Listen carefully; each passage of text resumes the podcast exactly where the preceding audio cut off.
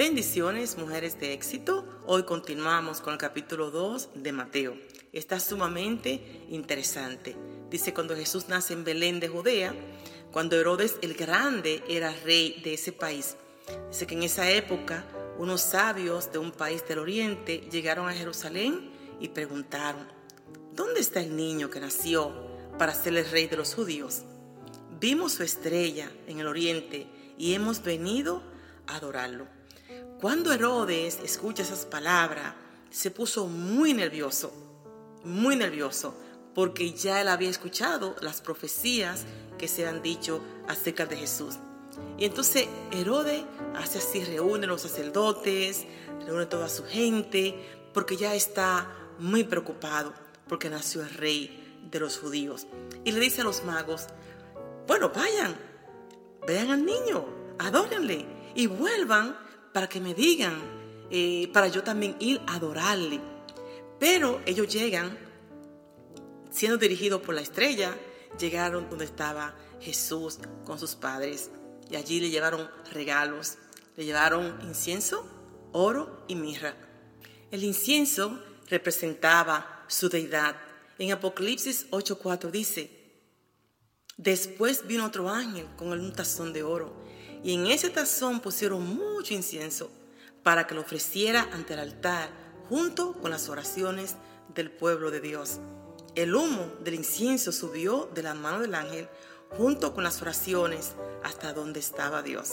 El incienso representaba su deidad. Solo en él está el poder de contestar nuestras oraciones. El oro representaba su realeza y la mirra era un aceite que se usaba para embalsamar a los muertos. Y la mirra representaba sufrimiento y representaba la muerte del Señor Jesús.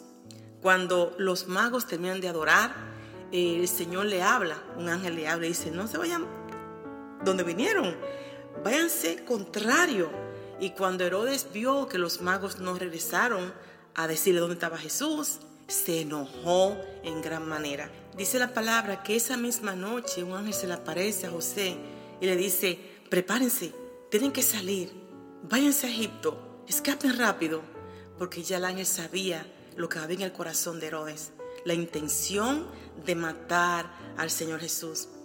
Qué maravilloso, todavía en estos tiempos el Espíritu de Dios está con nosotros y dentro de nosotros y es nuestra guianza y muchas veces nosotros no podemos ver el peligro que está a nuestro alrededor, no podemos ver con los ojos naturales, pero hay un Espíritu Santo que nos libra del mal, que nos guía. Y este capítulo 2 me da a mí una gran enseñanza porque no solamente el ángel le avisa a, José y a María, hay peligro, escapen, escapen a Egipto, porque Herodes busca al niño para matarlo. Pero hoy en día también, como dije anteriormente, el Señor Jesús nos libra de grandes peligros, nos libra de grandes calamidades, de trampas que el maligno pone en nuestro camino. Es muy importante obedecer la voz del Espíritu Santo. muchas veces decimos, una siento una cosa, siento como que una cosa me dijo, no es una cosa, es el Espíritu Santo que está en nosotras, que está con nosotras todo el tiempo y nos libra. Pero lamentablemente a veces caemos en errores, porque aunque Él nos advierte del peligro, no podemos percibir su guianza. Pero es muy importante que así como el Señor cuidó de nuestro Señor Jesucristo, y lo guardó del peligro, de la muerte, del mal, de la maldad. Hoy también tenemos un Espíritu Santo que el Señor, dice Jesús, rogó al Padre, le rogó, no fue simplemente que le pidió, le rogó, porque él sabía que su iglesia iba a estar en medio de lobos rapaces, en un mundo insensible, en un mundo de maldad. Y nos dio su Espíritu Santo para que nos cuidara del mal. Y algo bien interesante también en este capítulo 2, y es cuando Herodes muere, el ángel le dice a José, regresa ahora mismo a Israel, junto con el niño y la madre, porque ya murieron los que querían matar al niño. Pero qué interesante, dice que José tuvo miedo de regresar a la región de, Judea.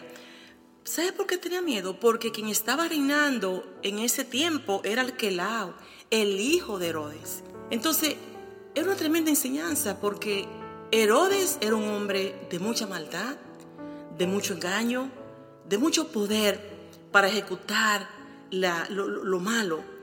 Pero el hijo aprendió de su padre.